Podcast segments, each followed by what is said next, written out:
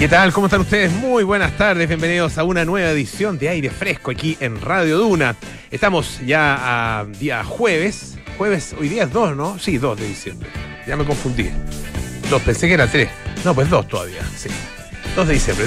No es que esté apurado que llegue la Pascua, pero no, no, no. No es como el 18 de la Pascua, seamos francos, no es, no es lo mismo. Eh, es linda, se celebra en todo el mundo, prácticamente todo el mundo, pero no hay como el 18. Bueno, eh, estamos en el 89.7 en Santiago, 104.1 en Valparaíso, 90.1 en Concepción, 99.7 en Puerto Montt. Eh, también estamos en el canal 665 de BTR. Pueden utilizar nuestra aplicación Radio Duna, entrar a duna.c, donde está toda la programación de nuestra radio. También están nuestros podcasts, lo mismo que en Apple Podcasts, Spotify y las principales plataformas de podcast. Eh, tenemos un interesante programa hoy día, pero antes de ir con el menú, como lo hacemos siempre, vamos a tener una, una conversación. Ah, estamos ya eh, al teléfono con nuestra primera invitada de esta tarde eh, para conversar acerca de algo que es que llamó mucho la atención. Ah, que fue publicado por el diario Financial Times, que es uno de los principales diarios, no solo financieros, sino que también diarios generales, digamos, de noticias eh, generales, en, eh, no solo en Gran Bretaña, sino que en todo el mundo. Y mm, ellos publicaron la lista de las mujeres más influyentes del año 2021, las mujeres del año, que destaca el liderazgo, los logros, la influencia eh, de mujeres en distintos lugares. Y bueno, hay una, mujer chilena ah, que fue escogida dentro de, de este grupo ah, en la categoría héroe y mm, se reconoce en esta categoría el trabajo y liderazgo de la presidenta de la Convención Constitucional, Elisa Loncón. Em, a ella se la, se la, destaca, bueno, por, varias cosas, ah, pero sobre todo por la manera como ha enfrentado este liderazgo en lo que, em, de acuerdo con eh, el artículo que acompaña esta designación, es eh, una de las tareas más importantes y complejas en la historia reciente de, Chile. Em, y esta reseña la escribió la doctora Kirsten, Kirsten Sembruch, Em, que es, ha trabajado acá en nuestro país, de hecho vivió eh, alrededor de 15 años en Chile, actualmente reside allá en eh, Inglaterra y la tenemos al teléfono. Ah, está con nosotros para conversar acerca de esta nominación ah, de Elisa Loncón como una de las mujeres más influyentes del 2021. Profesora, ¿cómo está? Muy buenas tardes. Hola, buenas tardes, ¿cómo estás? Muy bien, aquí muy, muy interesados en, eh, esta, esta designación o esta selección que se ha hecho de eh, la presidenta de la Convención Constitucional. Eh, ¿Qué es lo que destaca en ella? Ah, ¿Por qué ha sido designada como una de las mujeres más influyentes por parte del Financial Times? Bueno, la verdad es que no fui parte del proceso que eligiera a las personas, solamente me pidieron que escribiera sobre Elisa Loncón eh, pero viendo un poco la lista eh, de las nominadas, eh, destaca que son de distintas regiones, edades, temas, o sea, es una gama de personas muy variada. Pero Elisa Loncón es la única mujer de América Latina en esa lista, así que destaca por eso mismo. Yo creo que el proceso constituyente fuera de Chile ha llamado mucho la, la, atención a nivel internacional. Eh, yo creo que en general, o sea, la experiencia y la mirada internacional sobre los procesos constituyentes en América Latina no, no ha sido eh, la más favorable o, o, no inspiran esos procesos en general, no inspiran mucha confianza. O sea, hemos tenido procesos en Bolivia, Ecuador, eh, el peor caso Venezuela, eh, que asustan a la gente y sobre todo a los mercados financieros. Y este además es un diario financiero, el Financial Times. Así que ha habido em, una mirada bien concentrada en, en, el proceso constituyente en Chile, sobre todo por países más ah. estables. Sí, Disculpe, profesor, eh, estamos conversando, les recuerdo, con eh, la profesora Kirsten Sembruch, em, desde Londres, así que se nos ahí se nos interrumpe eh, brevemente la, la llamada, a ver, a ver si, si la retomamos. Estamos ahí, sí, ¿no? Sí, sí, sí, yo te escucho bien. Ah, perfecto. Perdón. Perfecto, no, es que debe, ser, debe ser culpa nuestra. bueno, en todo caso, yo creo que el, proceso de Chile en los últimos años ha dejado eh, mucha gente con nervios, sobre todo uno de los países más estables de la región, líder de la región. O sea, si Chile se descompone por un proceso social de protestas, etcétera, si se vienen abajo los mercados, cae la tasa de cambio para un diario como el Financial Times, eso es algo que mira de bien cerca. Entonces, en ese contexto, eh, no sé cuánto se esperaba de la, de, la Asamblea Constituyente, pero nadie esperaba que fuera un proceso fácil. Y el hecho de que se haya llevado a cabo, que el, o sea, primero que se estableció la Asamblea, que se establecieron los procesos, que fue tarea de la presidenta de, de establecer todas las reglas según las cuales eh, funciona la Asamblea, eso ha sido un proceso bien complicado y lo ha manejado bastante bien, diría, dado las circunstancias, sobre todo con, con las protestas que más encima han acompañado el, proceso y que, que no han parado. Así que eh, ella podría haber jugado un rol mucho más polémico en este proceso, pero yo creo que lo hizo de una manera bastante centrada, inclusiva, eh, con alto énfasis en el diálogo social y eso es lo que se echaba de menos en la política en Chile durante los últimos años, digamos. Así que eso ha hecho que, que ella ha destacado por ese trabajo. Y a todo eso además se suma el hecho que es una mujer de un pueblo indígena en el sur de Chile, que una mujer indígena llegara a ese puesto y a ese cargo. Eh, y eso también en un mundo que está mucho más sensibilizado a los temas de las minorías étnicas y que, que tiene el ojo también puesto en eso. Así que eso ha llamado la atención, yo creo, a, nivel internacional. Eh, este y, la lista del Financial Times no es la única donde destaca Elisa Lampón. No, estuvo también, si mal no recuerdo, en la revista, en la lista de la revista Time, ¿no es cierto? En, Time de, la revista estadounidense.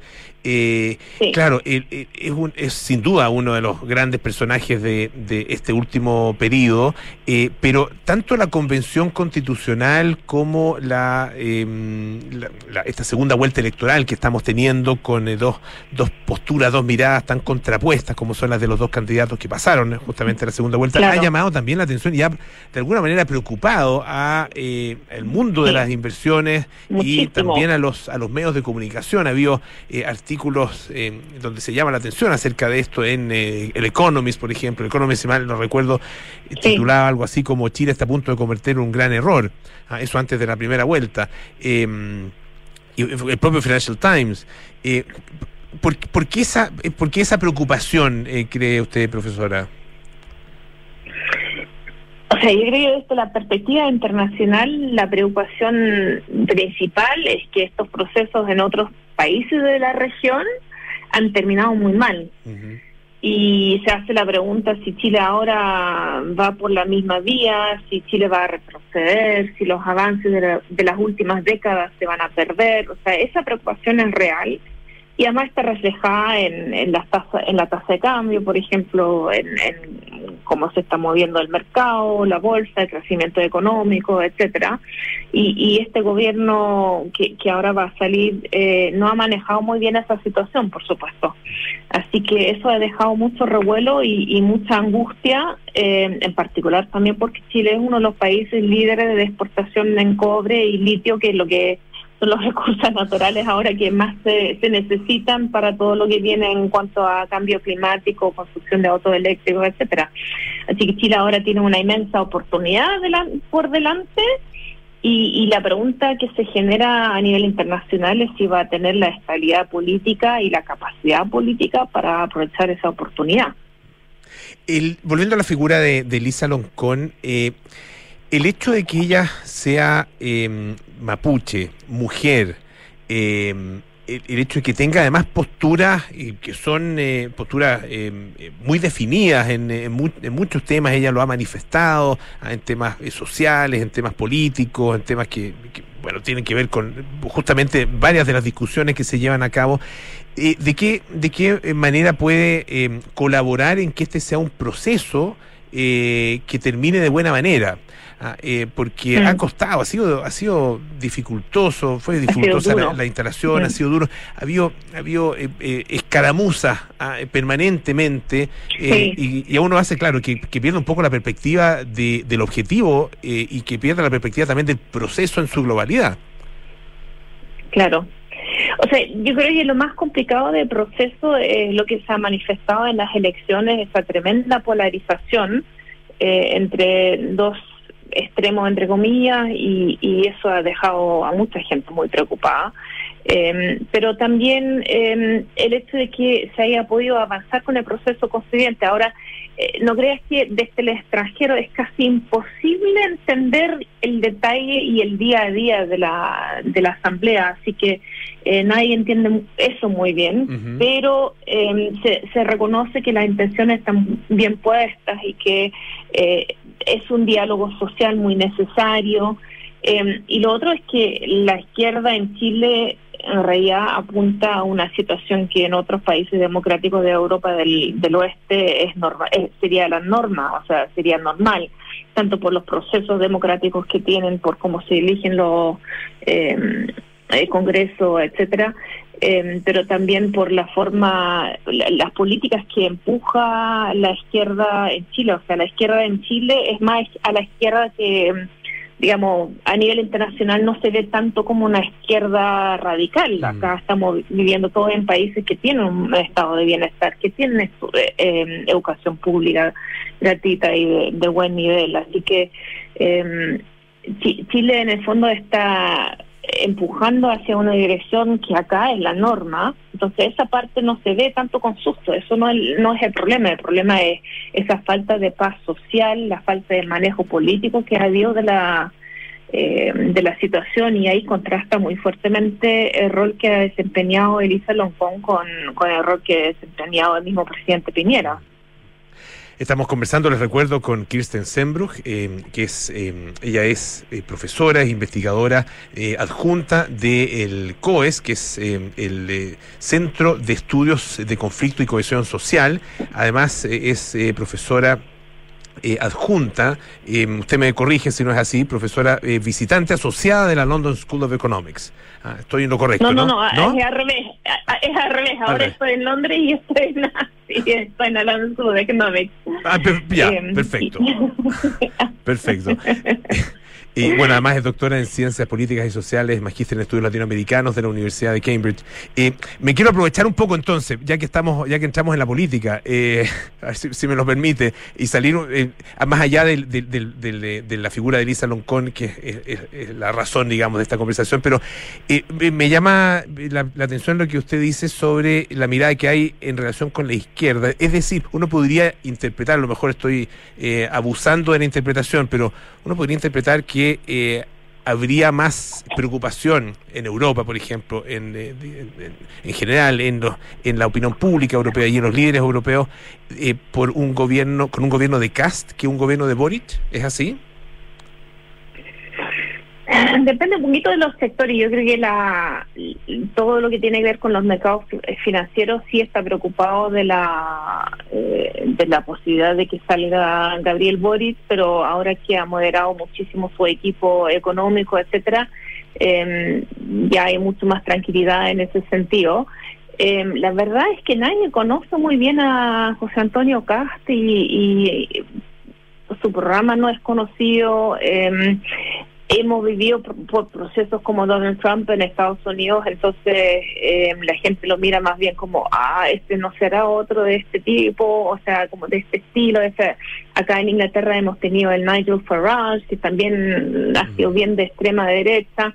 Eh, se mira eso más bien con reojo, así que los, los mercados financieros pueden estar un poco menos nerviosos ahora que eh, Gabriel Boric se está moviendo hacia el centro y, y al momento de quitarle ese nervio, eh, yo creo que se tranquiliza bastante la situación. Así que, bueno, desde mi perspectiva, eh, no hay por dónde perderse. O sea, eh, prefiero un candidato que tiene un, un programa elaborado con, con economistas de centro y que va en la dirección que, que, las protestas han mostrado que es también necesaria. O sea, la otra situación y la, digamos el gran conflicto que se podría dar es qué pasa si saliera José Antonio Cast y tenemos una constitución, una asamblea constituyente eh, que es de otro sentido político y donde la gran mayoría es de, de otro perfil. Entonces, ¿cómo dialogaría eso? Eso sería, yo creo que muy preocupante eh, y, y, eso los mercados financieros y también los analistas internacionales lo mirarían con un gran nivel de preocupación. Eso más que eh, el caso contrario en que saliera Boric y que eh, eh, no tuviera una, coincidencia entre sus posturas, las posturas de la Convención Constitucional y viniera una, alguno podría llamar, no sé, una, un, un, tsunami de izquierda, por poner una, por poner un término bien caricaturesco.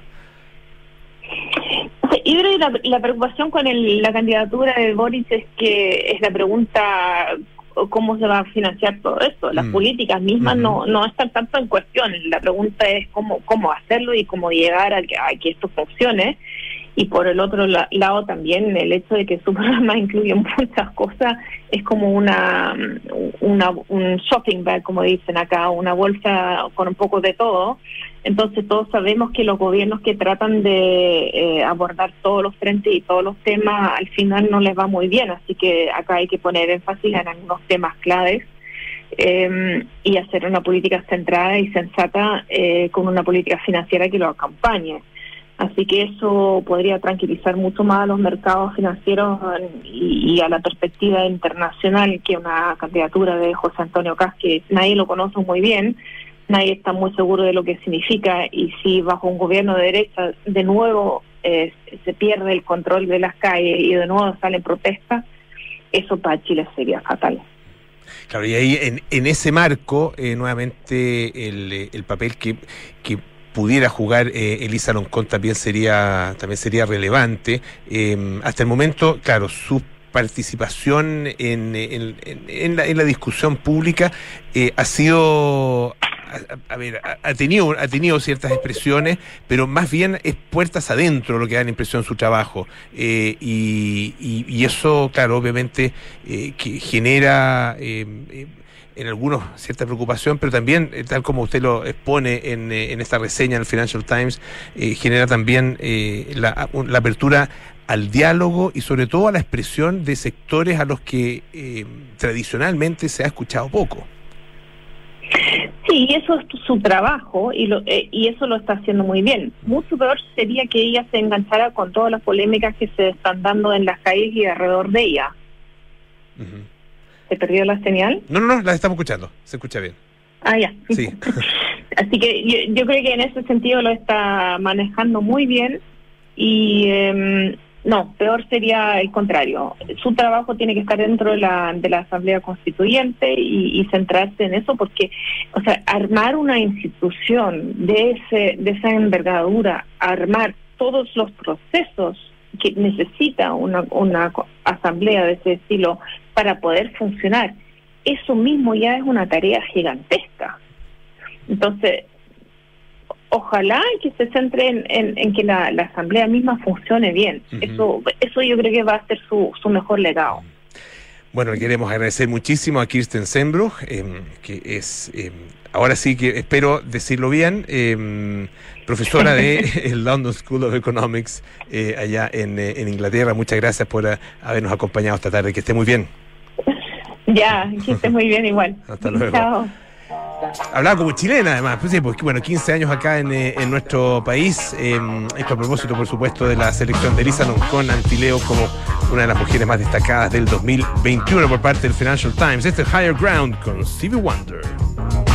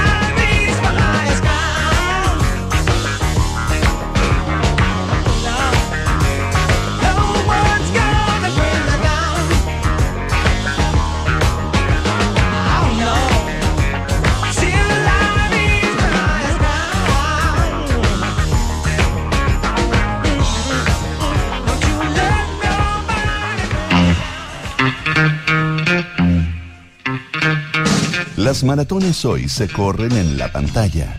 En aire fresco, Paula Frederick nos prepara para un fin de semana lleno de películas y series. Todos los días jueves nos juntamos acá con Paula Frederick en aire fresco para hablar de lo que está en las pantallas y de lo que está en las pantallas solo se habla en este minuto de una cosa, ¿o no, Paula? ¿Qué tal? Muy bien, Polo, ¿y tú? Bien, también. Yo aquí con un poco de jaqueca, la verdad yo creo que tiene que ver con una nueva, con mi nueva adicción. Una sobredosis. Sobredosis de Get Back Mm. de Peter Jackson. Repetir escenas, verlo de nuevo. Hacía tanto. Sí. Y, y son, ¿cuántos? Seis horas, ¿no? Son, eh, sí, son, bueno, son tres eh, capítulos. Tres capítulos, Cada claro. uno como de dos horas y media. Mm, sí, Son como siete horas, ocho horas en total. ya. Así que yo creo que estoy un, po- un poquitito desfasada de la realidad. Como mucha memorabilia, mucha nostalgia. Yo voy a, voy a confesar aquí abiertamente que yo soy una fan de los Beatles nivel. Fui a Abbey Road, como mucha gente lo ha hecho, crucé, me saqué la foto, firmé afuera de, de Apple Studio, en la, en la pared que está afuera donde firman los fans. Ah, Fui a. Liverpool, me tomé el Magical Mystery Tour, el bucecito, con puros viejitos cantando, y hice el recorrido por Liverpool, por las casas de los Beatles, Ah, Penny Lane. Ah, lloré, fui a. The Cavern, me compré merchandising. Sí, Ah, ya. estamos hablando Beatle de... maníaca. Sí, Ya.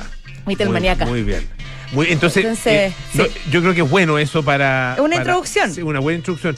Y para poder eh, apreciar este, este documental, eh, que en general ha tenido buenas críticas. excelentes. eh, eh, con un par de excepciones que yo he visto. Washington Post. El Los Guardian también. están sobrevalorados. Sí, pero una columna de una... Una columna de- Una columna de la una hoy día. No voy a Eh, hacer comentario al respecto, señor Washington con- Post. Para, para los que para los que están para los que están medio perdidos. no se ¿qué es pierdan más y sigan el camino amarillo. Ya. The Long and Winding Road. Eh, HBO, perdón, HBO, ¿qué estoy diciendo? Disney Plus, que también ha sido polémico porque el- la, el- la trilogía, digamos, los tres capítulos parten con un disclaimer que dice que en esta, que en esta, a continuación este está por ver lenguaje esto es. Sí. eh, gente fumando y tomando, el lenguaje adulto, eh, casi que queda a criterio de quien lo ve.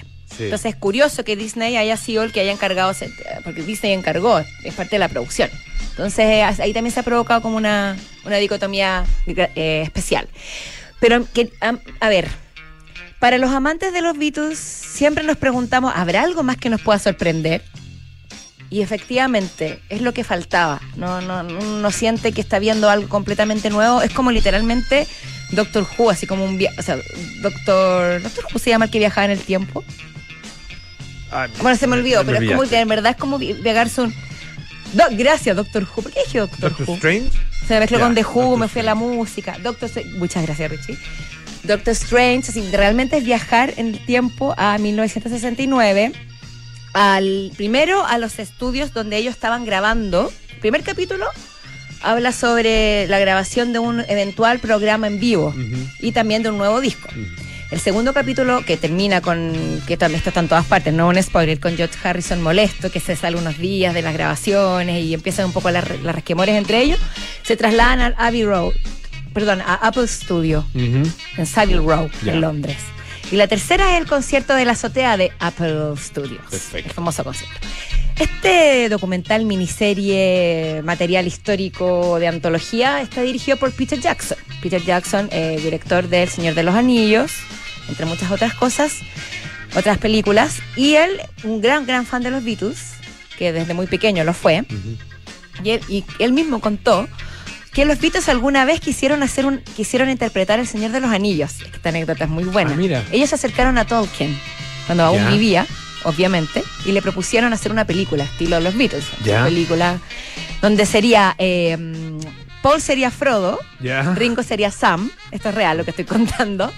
John Lennon sería Gandalf, perdón, eh, Gollum, Gollum Ya. y George Harrison Gandalf, obviamente el místico. Claro. Y se le fue denegado. Ah, Tolkien no lo permitió. Mira. Pasaron los años, Jackson se encuentra con Paul McCartney. Paul McCartney le comenta que tiene mucho metraje, para ser exacto, 55, 60 horas de metraje, del documental que luego se derivó en el Let It Be, que se hizo en el a fines del 69. de, de este, de este periodo que, que en- entre mm, que ya habían grabado Let It Be, si no me equivoco, y que estaban por grabar Abbey Road, aunque Let It Be fue el último que salió. Pero el último que grabaron, grabaron fue Abbey Road. Ya. Y yo entonces le dice, pásamelo, yo trabajo en esto y estuvo cuatro años trabajando en recopilar este material y re- rescatarlo, tal como hizo con, con, la, con el otro documental de Shall Not Grow Old, que es un documental donde él rescata imágenes de la Primera Guerra Mundial Mm. y las restauró. Tiene un tema también ahí con la memorabilia y con rescatar el pasado. Y es que, que se transforma esto en tres capítulos donde uno ve a los Beatles absolutamente en bruto, Mm. conversando, Al- al divagando, natural. riéndose al natural, Mm. con siempre Yoko Ono sentada al lado de John Lennon de manera persistente.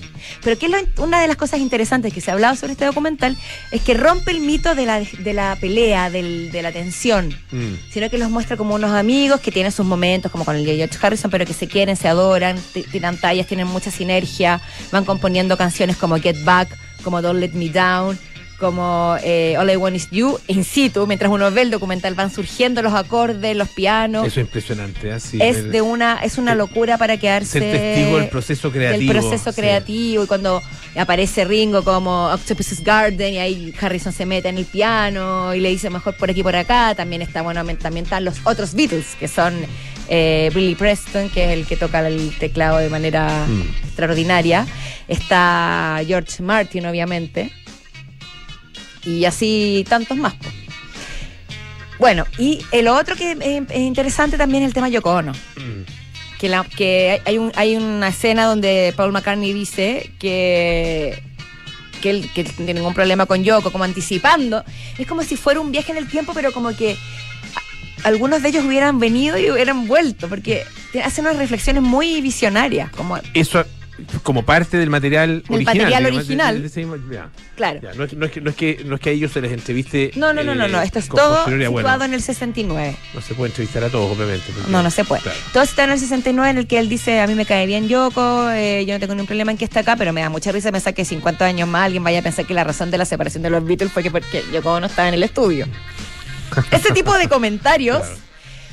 porque igual de todas formas ellos mientras grababan esto y preparaban este show en vivo que después derivó en un disco y en el, la- el concierto de la azotea, están conscientes que lo están grabando. Entonces es como una especie de reality show, como que fuera un... Pero al principio show. dice, hay una cosa eh, que, que- porque tengo la impresión de que ellos pensaban que no se iba a grabar todo, absolutamente todo, porque hay un momento en que alguno claro, a veces quedan como "Oye, desconcertados, Oye, claro. esto, y esto también lo están grabando, porque estaban ahí hablando cualquier cosa, una conversación.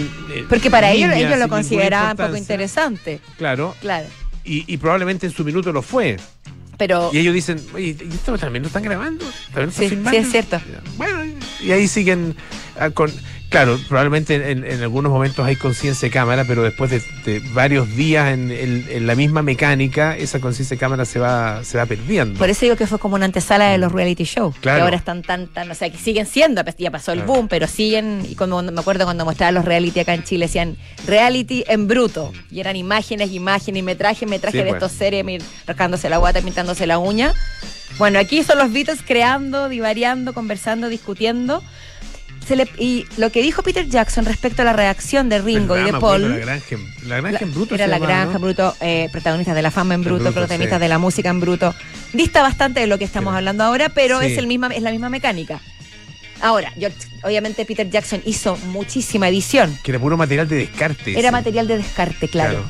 Y seguramente para ellos también esto era material de descarte. Porque ¿qué le importa, que, por Macanía decir, qué le importa a la gente que yo, y- que yo ni yo nos acordemos de una conversación de infancia o de alguna aventura en Hamburgo? No tengo idea. Bueno, gente como tú y como millones de otras personas disfrutan de cada uno de esos detalles. Yo, y están o sea, yo te, te lo digo, es me, me abdu- abducida total, o sea, hipnotizada absolutamente como con una sensación de cómo voy, cómo- no sé cómo abarcar lo que está pasando en este momento. O sea, es como, no puedo creer cómo se mantuvo este tesoro bajo tierra por todos estos años. Eso es interesante también, ¿ah? Sí. Bueno, y lo otro que, espera, que George Harrison, o sea, perdón, George Harrison, que en paz descanse lo amo, eh, Ringo Starr y Paul McCartney, eh, di- dice Peter Jackson que no le cambiaron nada.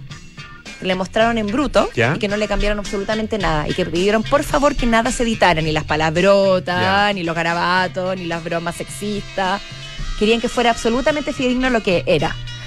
Y que el hijo, también leí por ahí que el hijo de George Harrison quedó profundamente conmovido, como diciendo Ah, esto es de las cosas mejores que he visto. Porque sí, si bien no, porque el, el documental de Eric V, que fue la, raz- el- la razón por la que se grabó en un principio, era mucho más violento. Se estaba muy enfocado en el conflicto entre Paul y John, donde también estaba a veces Harrison. Y ahora no es así. Claro. Así que, Ya, pues, get back. por favor, no se lo pierda, No se lo no, no pierda. cometa aquel error. Sí, Disfrútelo. aunque, aunque esté todo, porque realmente hay, hay personas, un cierto tipo de personas que cuando está todo el mundo hablando de algo, dicen, no, yo no lo voy a ver. Es como la gente que dice a mí no me gustan los Beatles, sobrevalorados, pero que yo creo que simplemente es un tema de pose. O que prefieren a los Rolling Stones cuando nadie le ha preguntado cuál de los dos prefieren porque no hay por qué elegir. Muy bien, me parece. He dicho. Paula Frederick, muchas gracias. ¿ah? Hasta el próximo jueves. que estés muy bien. La Universidad de San Sebastián cuenta con cuatro hospitales de simulación clínica en cuatro regiones del país. Universidad San Sebastián, una gran universidad que avanza y crece. El Hotel Termas Chillán vuelve desde el 30 de diciembre para que vuelvas a vivir lo excepcional, experiencias únicas en el destino perfecto, la montaña. Reserva en termaschillán.cl.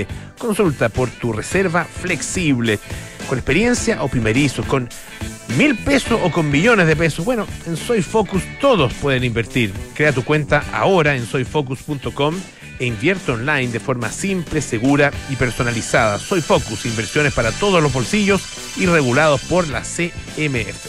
Hacemos una pausa, volvemos con más aire fresco. Esto es Radio Duna. Soy Focus presenta ¿Para qué invertir? para viajar, para estudiar,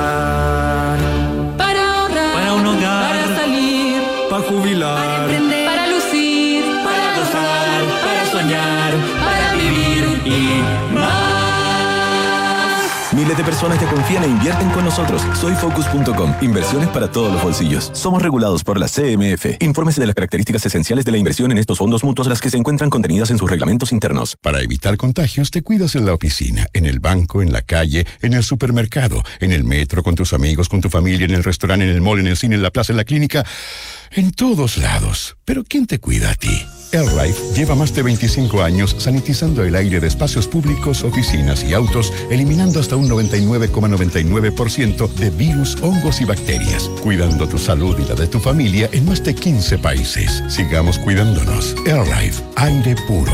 Conoce más en airlife.com. Están haciendo una nueva generación. Somos miles de jóvenes que deseamos vivir en un país mejor, más justo.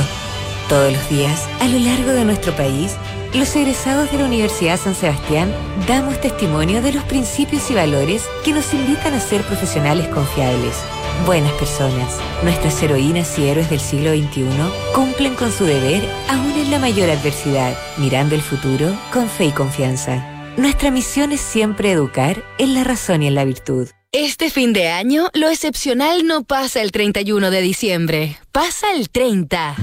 Porque el 30 de diciembre vuelve a abrir el Hotel Termas Chillán. Desde el 30 de diciembre, vuelve a disfrutar de manera segura del destino perfecto para reconectarte en familia con la montaña, la naturaleza, el deporte y el relajo. Consulta por programas flexibles en termaschillán.cl o escríbenos a reservas. Estás en aire fresco con Polo Ramírez. Ya estamos de vuelta aquí en aire fresco. Esto es Radio Duna. Para evitar contagios te cuidas en todos lados. Pero ¿quién cuida el aire que respiras? AirLife lleva más de 25 años sanitizando el aire de espacios públicos, oficinas y autos en más de 15 países. Cuidémonos con AirLife. Visita airlife.com. Recuerda que Liberty Seguros pone a tu disposición productos y servicios digitales que cuidan tu tiempo. Descubre más ingresando a liberty.cl y busca a tu corredor más cercano. Bueno, es un tema del que se ha hablado nuevamente eh, de manera profusa en estos últimos días. Tiene que ver eh, con el Día Mundial del VIH. Ah, em, de hecho, ayer eh, una organización internacional eh, realizó un operativo de testeo gratuito ah, em, y em, Claro, se puso nuevamente de relieve eh, lo que ha pasado con el VIH en nuestro país y, entre otras cosas, el hecho de que hay 16.000 personas que están sin tratamiento antirretroviral. Para conversar acerca de esto, tenemos a dos invitados. Estamos ya al teléfono con la doctora Cecilia Piñera, que es pediatra, infectóloga del Hospital Ezequiel González Cortés, miembro del Comité de VIH de la Sociedad Chilena de Infectología, al igual que el doctor Rodrigo Blamey, que es además infectólogo eh, adulto del Hospital Salvador y de la Clínica Las Condes. Doctora, doctor, bienvenido. Muchas gracias por estar con nosotros. Hola Polo, Hola, Polo. muchas gracias por la por esta invitación que para nosotros es súper importante para difundir el mensaje y ayudar a la desestigmatización del VIH. Eh, me, me voy a tomar justamente de esa palabra, del estigma o la desestigmatización, eh, que uno supondría que a estas alturas ya han pasado cuánto, 30 años, más de 30 años desde, desde la primera aparición, ¿no es cierto?, de, de, de- de VIH eh, y de personas que, bueno, se enfermaron de SIDA y que, y que finalmente terminaron muriendo. eh, y claro, con un estigma tremendo. Eh, lo vivimos, se vivió en todas partes del mundo, lo vivimos también en, Chile. ¿Por qué sigue siendo, y, y de verdad sigue siendo, una enfermedad estigmatizadora? Polo, buenas tardes. Habla doctor Blami. Mira, yo creo que ese es un, es un mensaje que debemos entregar siempre a la comunidad para aclarar que esta pandemia que ya llevamos 40 años eh, sigue azotando al mundo y a nuestro país eh, eh, en una forma que de repente se nos olvida. Se nos olvida un poco en el día a día que con todo el COVID, con todos los problemas de, de- los problemas sociales que tienen los países, se nos olvida que hay una pandemia que hace 40 años nos está azotando y que las personas lo viven eh, en forma bien dramática muchas veces por el estigma que ha asociado. Y ese estigma nuestros pacientes lo viven no solamente en sus familias, en sus trabajos, en, la sociedad misma, en, en la, en la ciudad, ¿se fija? Eh, lamentablemente es así. Nuestro, Latinoamérica en general somos somos personas que, que, que de las sus comunidades en las cuales es difícil para los pacientes VIH desenvolverse y desarrollar su vida. Y eso lamentablemente sigue siendo así. ¿Y, y cuál es la, cómo podríamos, eh, doctora Piñera, eh, describir la realidad y la situación de nuestro país, eh, sobre todo en términos comparativos ah, con otras naciones similares? Bueno, en Chile, eh, a diferencia de Latinoamérica, eh, no hemos logrado cumplir la meta de ir bajando los casos nuevos diagnosticados cada año. O sea, todavía estamos en una situación de epidemia descontrolada. Tenemos casi 70.000 personas infectadas. Muy pocos, son- afortunadamente, son niños, eh, no más de 300.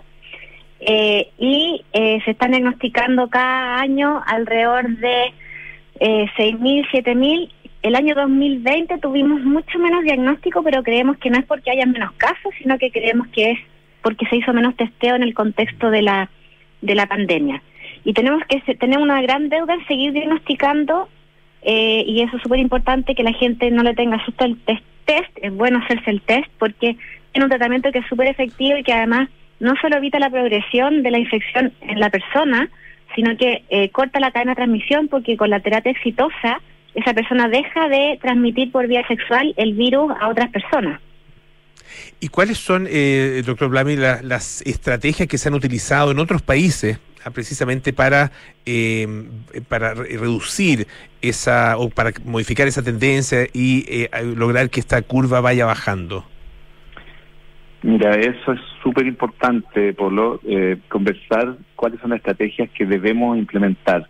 El, la ONU-SIDA, que es la Organización Mundial que está dedicada a la lucha contra el SIDA, hace varios años eh, comenzó a dar luces de que era posible ponerle fin a esta epidemia del SIDA, cosa que una década atrás probablemente era impensable, no sabíamos cómo abordar esto, a pesar de todas las campañas, el VIH seguía aumentando y creciendo en todo el mundo.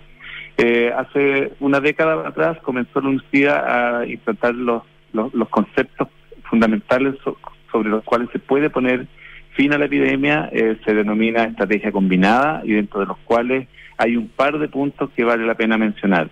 Eh, uno de los pilares fundamentales para ponerle fin a la epidemia es diagnosticar a todos los casos de pacientes infectados, porque al diagnosticarlos tú los tratas, como decía la doctora Piñera, y eh, evita que se contagie terceras personas, se, evita, se eh, bloquea la, la diseminación del contagio hacia otros. Por lo tanto, pesquisar a todos los infectados y tratarlos es fundamental. Segundo pilar, eh, a las personas que están en riesgo de contraer el VIH, aquellas personas que tienen conductas sexuales de riesgo, ofrecerles la prevención fundamental que es el PrEP, que es una tableta, un comprimido, fármaco que se da a las personas sin VIH pero que tienen conducta de riesgo para evitar que se contagien. Y yo, te diría que el- estas dos pilares son probablemente los más importantes porque el, el resto son todos los otros dispositivos biomédicos, el uso de preservativos, etcétera, la- el testeo, el diagnóstico de otras infecciones de transmisión sexual, dispon- disponer de servicios de atención adecuada y por supuesto la educación sexual en todos los jóvenes, que es el grupo donde más aumenta.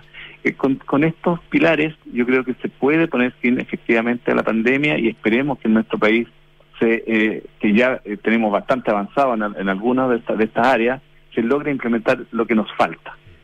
Ahí, eh, Sí, ahora ahí Sí, por lo doctora, como sí. pediatra me gustaría agregar como pediatra eh, la patita de los niños, que ver, eh, somos muy son muy pocos los niños infectados, pero los niños se infectan, la transmisión es en un 95% eh, vertical, es decir, de una madre infectada al hijo, no, no, es- no, no es por vía sexual, obviamente. Y ahí es fundamental el diagnóstico de la mujer embarazada. Y en Chile está implementado el test universal eh, de VIH el- durante el embarazo, al, al menos dos test, para darle a esa mujer terapia antiviral y disminuir el riesgo notoriamente, es más de un 99% de la- del riesgo que le transmita el virus VIH a su hijo. ¿Y eh, eso se logra eh, a través de qué mecanismo? Eso en Chile está implementado y, no- y lo estamos haciendo en general bastante bien, aunque tenemos por avanzar. Se le da a la madre terapias antirretroviral, las mismas que se ocupan en general en adultos, pero que son seguras en el embarazo, y se planifica la vía del parto y al recién nacido se le da también solo uno de los medicamentos, el más antiguo, la budina, por cuatro o seis semanas, y con eso el riesgo, si no hacemos nada de que un hijo de madre VIH se infecte, si no hacemos nada, es como un 35-40%, y si hacemos todo esto y logramos que la mujer esté con buen control al momento del parto, el riesgo es de 1%. Así que son protocolos de prevención de transmisión vertical de VIH súper, súper exitosos, pero para eso es perentorio saber que esa madre es VIH positivo. Estamos conversando, les recuerdo, con la doctora Cecilia Piñera, que es pediatra infectóloga del Hospital Ezequiel González Cortés, y también con el doctor Rodrigo Blami, que es eh, infectólogo adulto del eh, Hospital Salvador y de, la Clínica Las Condes. Ambos, además, eh, son miembros del Comité de VIH de la Sociedad Chilena de Infectología. Usted mencionaba, doctora, las, doctor, las conductas de riesgo.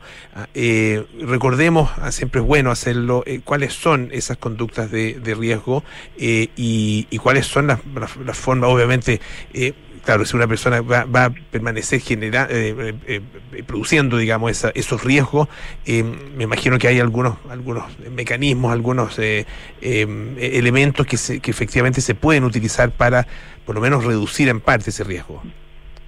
Sí, por supuesto, mira. eh, la epidemia en, en, en Chile en Latinoamérica, que es donde, como decía la doctora Piñera, lamentablemente en Latinoamérica, a diferencia del resto del mundo, se han mantenido los casos, no ha habido una disminución de casos nuevos como está ocurriendo en el resto del mundo. Y, y eso se asocia que tenemos eh, casos fundamentalmente en población joven. Eh, nuestra- en nuestros países latinoamericanos y en Chile específicamente, la, probablemente la mayor proporción de casos se producen en hombres que tienen sexo con hombres, por ejemplo. Y las conductas de riesgo básicamente son personas que tienen relaciones, una vida sexual activa, con más de una pareja, que no usan el método de prevención como el preservativo en forma rutinaria, que eh, muchas veces son jóvenes que practican eh, actividad sexual en el contexto de uso de drogas recreativas. Hay múltiples eh, drogas actualmente disponibles que la juventud tiene acceso y la verdad es que incluyó el alcohol, marihuana, etcétera. Y la verdad es que estas conductas de riesgo eh, se, uno puede aminorar el riesgo de contagio si es que se utilizan eh, métodos preventivos como el preservativo, pero fundamentalmente como lo que mencionaba antes, la profilaxis preexposición de VIH, que es el uso de una tableta de fármacos para prevenir la adquisición del, del VIH. Yo creo que ahí eh, es muy importante que difundamos esto porque es un concepto de prevención farmacológica que no está ampliamente conocido y difundido entre la población que lo necesita, que son la población de jóvenes en riesgo. Eh, doctora, eh, y hablemos un poco de la, del, eh, del, del tratamiento, de la, utilización de eh, los eh, antirretrovirales. Eh, ¿qué, cu- ¿Cuál es su, su, efectividad y qué, qué finalmente eh, significa eh, para una persona eh, que sigue ese tratamiento en términos de eh, el, el impacto que tiene en su vida cotidiana?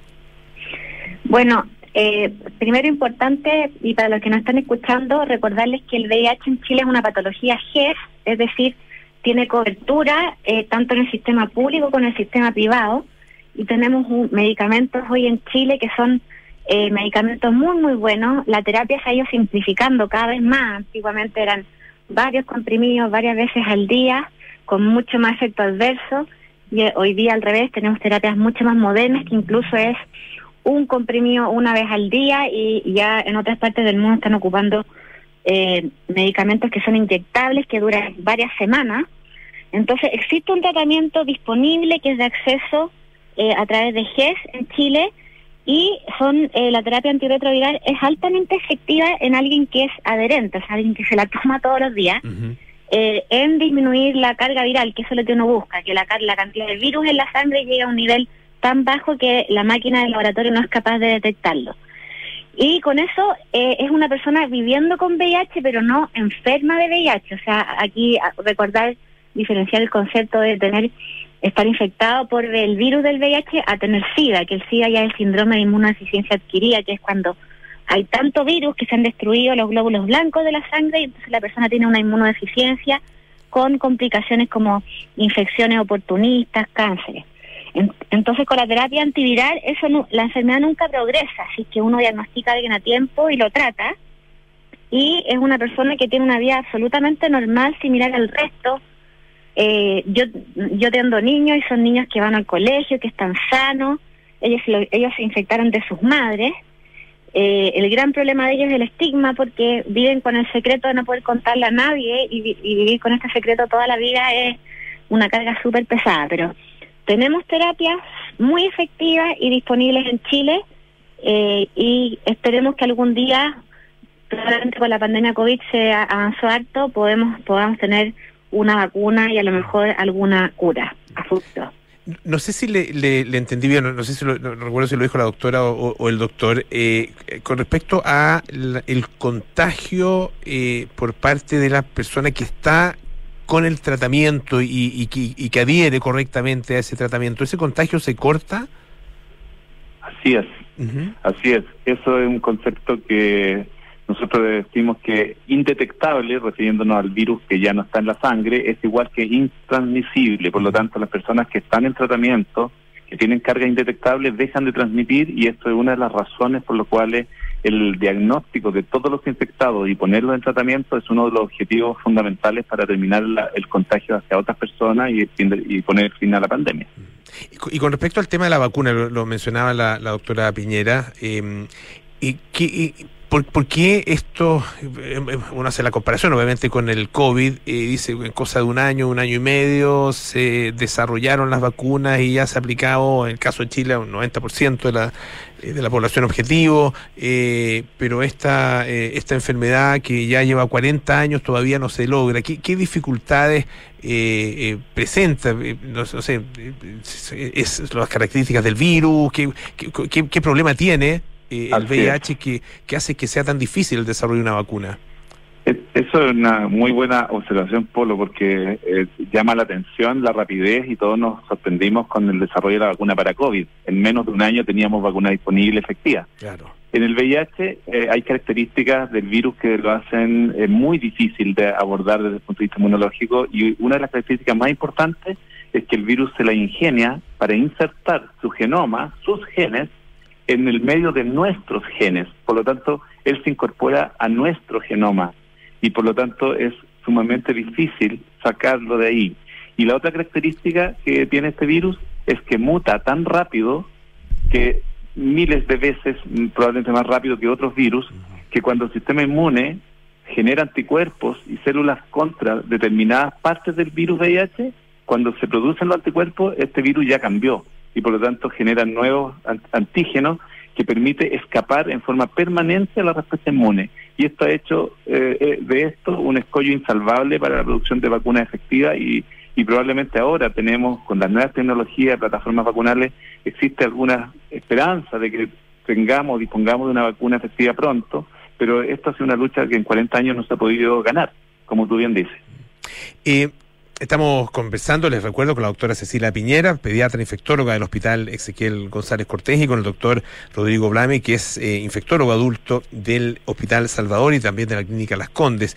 Eh, en el caso de, em, eh, estrategias exitosas, ¿cuál el, o ¿cuáles son los mejores ejemplos ah, que, se han, que se han llevado a cabo, digamos, en, distintos países y, cuáles han sido esas estrategias virtuosas? Eh, doctora? Bueno, un poco lo que hablaba el doctor Rodrigo eh, de los pilares del tratamiento y de controlar la, la epidemia.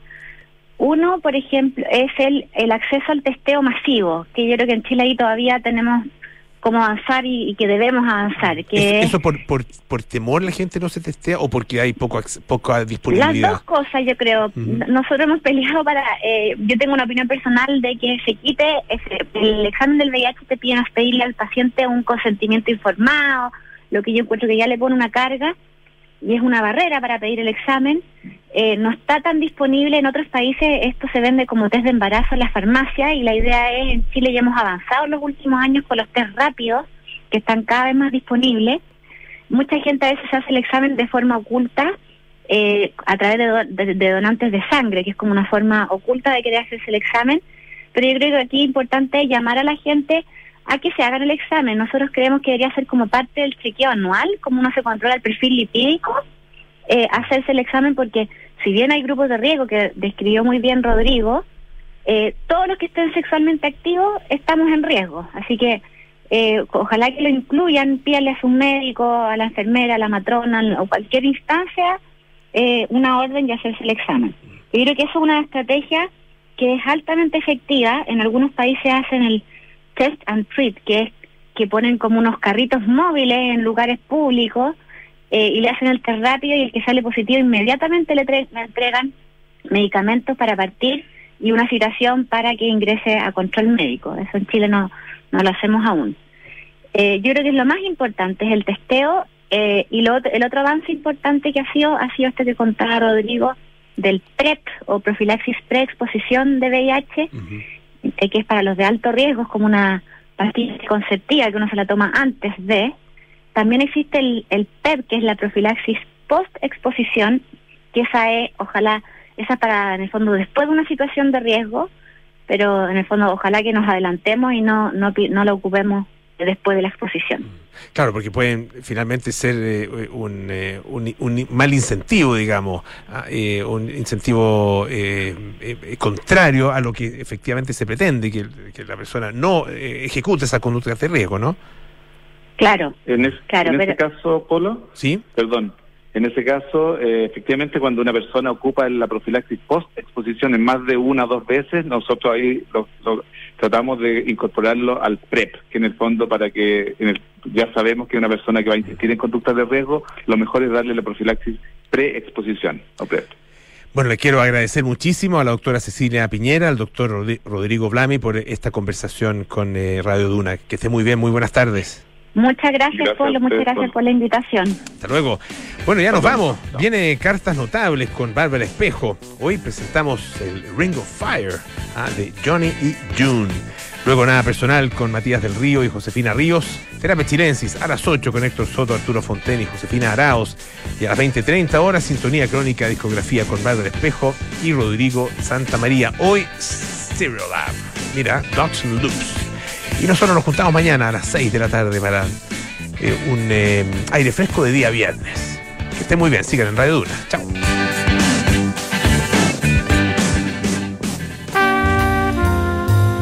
¿1900